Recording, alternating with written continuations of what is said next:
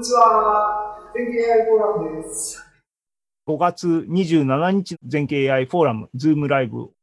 ここまでが自慢話だな。で、こういう音の状況をですね、どうやってディープラーニングに食わせるんだっていう話にしなきゃいけないんですね。ここでまず僕が日夜頑張ったのはどういうふうなものかっていうのを一回やります。何をどれぐらい変わってるんだっていうのを聞き比べてみましょうっていうのがここですね。オリジナル、何も変更してないやつは40秒のセグメント切りました。それまず聞いてください。で、えっ、ー、と、毎度言いますが、えっ、ー、と、リソースとしては、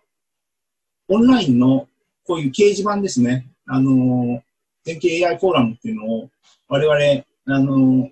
会社の方でポスティングしてますので、皆さんご活用くださいっていうか、我々の要望とかですね、なんかあれば、あの、活用して、この上で、あの、AI のことについてみんなで相談するとか全然ありだと思うので、でですね、例えば、えっ、ー、と、今日のアナウンスはっていうような感じで、アナウンスの、えー、グループのスレッドがこういっぱいあったりとかですね、長いですね。意図的に長さを感じてもらった方が効果的なんでいいんですが、これを一生懸命編集ツールで編集した後、僕はすごい滑らかに喋ってると思ってくれたら成功なんですが、聞いてください。で、毎度言いますが、リソースとしては、オンラインの掲示板ですね。典型 AI フォーラムっていうのを会社の方でポスティングしてますので、皆さんご活用ください。我々への要望とかですね、活用して、この上で AI のことについてみんなで相談するとか全然ありだと思うので、例えば今日のアナウンスはっていうような感じでアナウンスのグループのスレッドがこういっぱいあったりとかですね。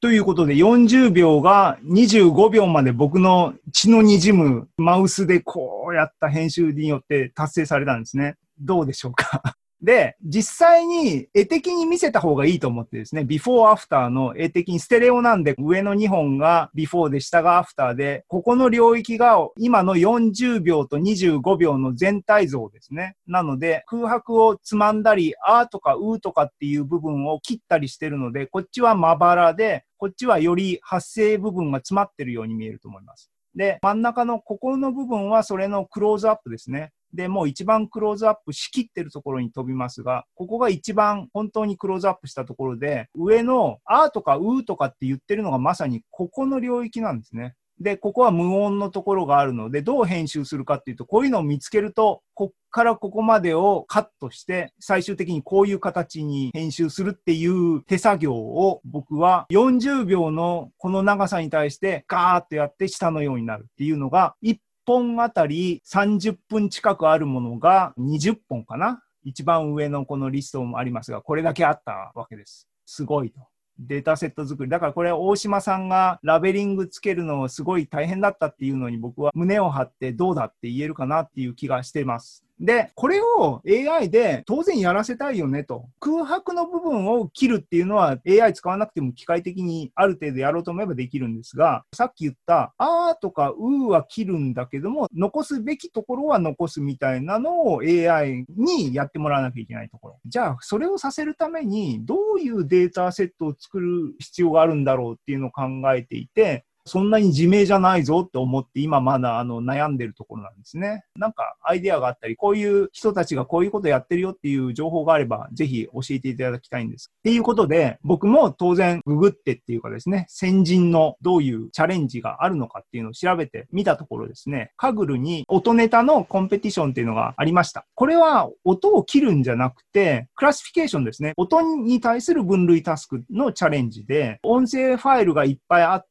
これは何の音ですかっていうのを判断する AI を作りなさいっていうコンペティションがありました。もう過去形ですけども。で、終わっていて、当然1位のソリューション、2位のソリューションみたいなのが提示されてます。で、上位のアプローチはどういうふうにやってたかっていうのを見てみたらですね、厳密にはスペクトログラムじゃなくて、メルスペクトログラム？単純なログスケールではなくて、メルスケールって呼ばれるヒューリスティックなスケーリングを使ったスペクトログラム。スペクトログラムとは何ですかっていうのはさっきの僕の和音のこういうやつですね。横が時間で縦に周波数がプロットされてるこういう音のシグナルをウェーブファイルからイメージにしちゃいましょうと。スペクトログラムの画像にして、そうすると、あとは画像分類の話に落とし込んでやってるらしいっていうことが分かりました。ふむふむと。っていうんで、そこのデモの実際に僕今回勉強するのに、このコンペで使われているスクリプト、ノートブックからコピってきてですね、 Colab に持ってきました。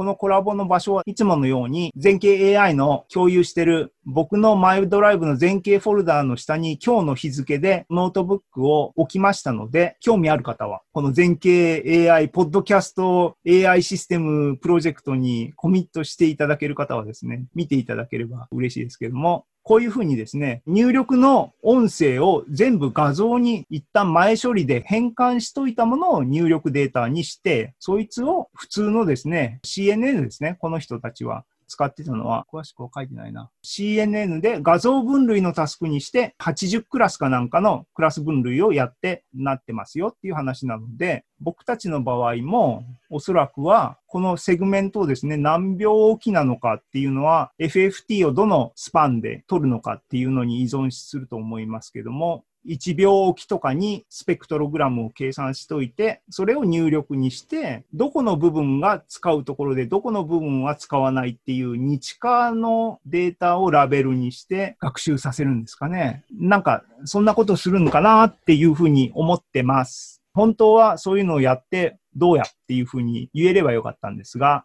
今日の時点ではこんな感じでした。なので、ね、全景 AI フォーラムをどういうふうにしたいんだっていう話は前回のズームライブでも僕はいろいろ考えてて、どうやったら人増えるんでしょうねみたいな問いかけを前回とかもしてたんですが、この一月でですね、あの、初心を思い出して、人を増やすっていうことが成功ではないというふうに思ってですね、やっぱり自分がやりたいことをやってて、その結果人が集まってくれれば嬉しいしっていうのだろうと思って、今これをやりたいと思うので、全景 AI フォーラム公式プロジェクトとなったあーう除去モデルをですね、ちょっとやってみたいなと思ってるんで、ぜひ興味ある方は参加してみてください。っていうので、音ネタの話は一区切りです。皆さんのコメントを僕は見る暇がなかったので、あ、どもどもさん、音程を変えるフリーソフトはこんなのがあります。そうなんですよ。これは古い、古い技術っていうか、昔からマニアが一生懸命やってる話なので、それこそね、DAW、デスクトップミュージックのツールでは、そういう機能を売りにしてるものとかもありますので、売り物、プロフライアティですね。中どうなってるかわかんない仕組みを一生懸命作り込んだものが多分世の中にあって、で、結構すごいものとかあるんですよね。僕は貧乏人なので、オープンソースでやってますけども、ありがとうございます。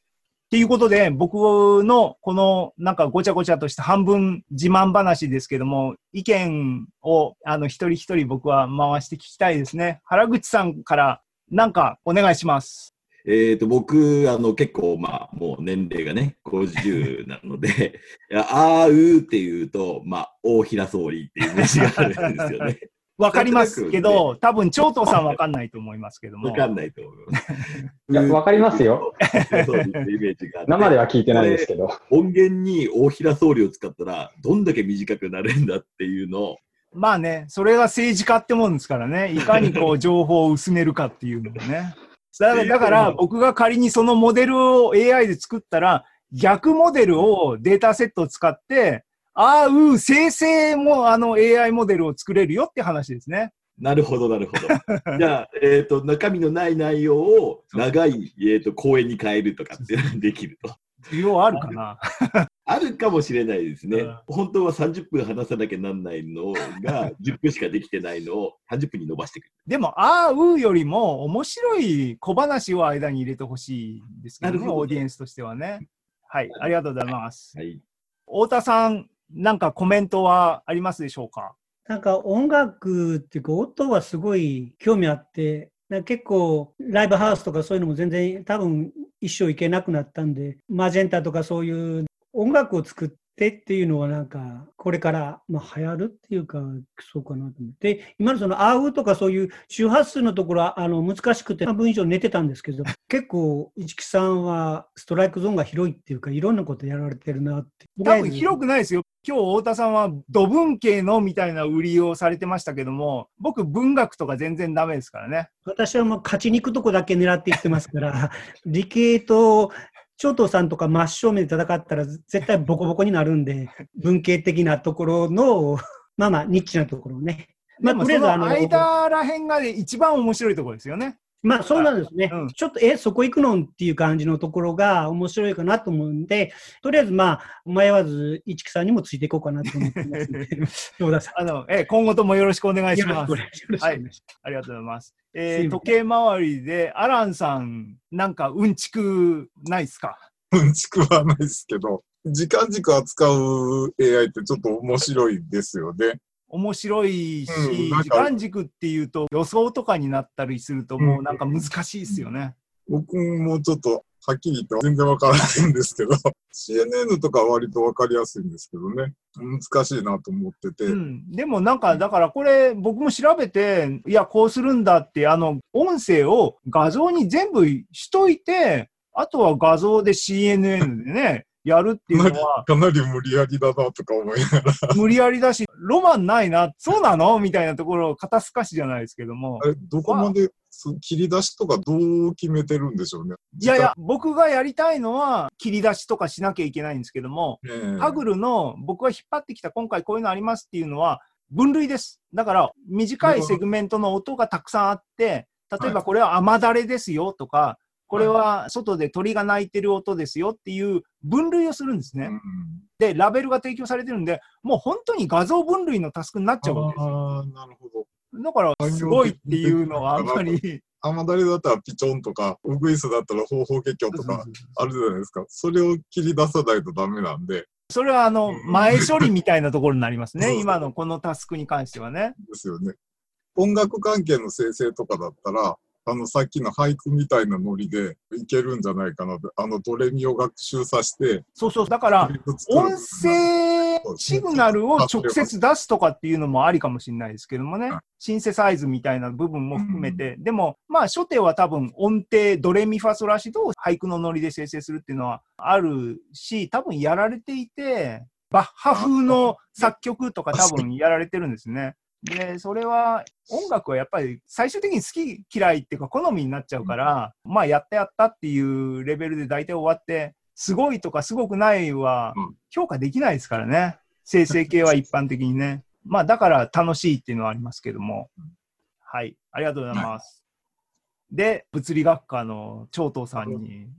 はい、助けてください。おいやいやいや、余計眠くさせてしまうかもしれないですけど、その位相のズレはい。もうどうやって出してんのかっていうのはすごく気になりましたね。あ、あのー簡単に言うと、ワンショットの FFT は単うんにフェーズとアンプリチュードを出るだけなんですけども、うん連続して取るじゃないですか。時間発展だから、えー、てかシグナルはずーっと長く続くから。だから、うん最初にやったやつと次のやつっていう2つの FFT の結果に対して、その時間差によって期待されるフェーズシフトからどれだけずれてるかっていうので差を出してるんです。サンプリングはどのくらいの時間幅でやってるんですか、それ。僕、周波数で分かんなくて、あの2048とか4096とかで、ん 44K だから普通ウェブファイルは計算してください。あ、そう、いうことで、かつ FFT は、あの、うん。オーバーラップも取って、半分ぐらいずつ重ねて取ってます。で、フェーズシフトですよね。だからフェーズシフトはう、ん。普通の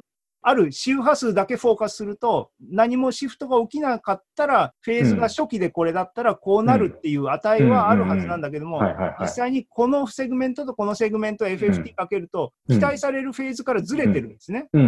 れは何かって周波数がうん。正しい周波数、その周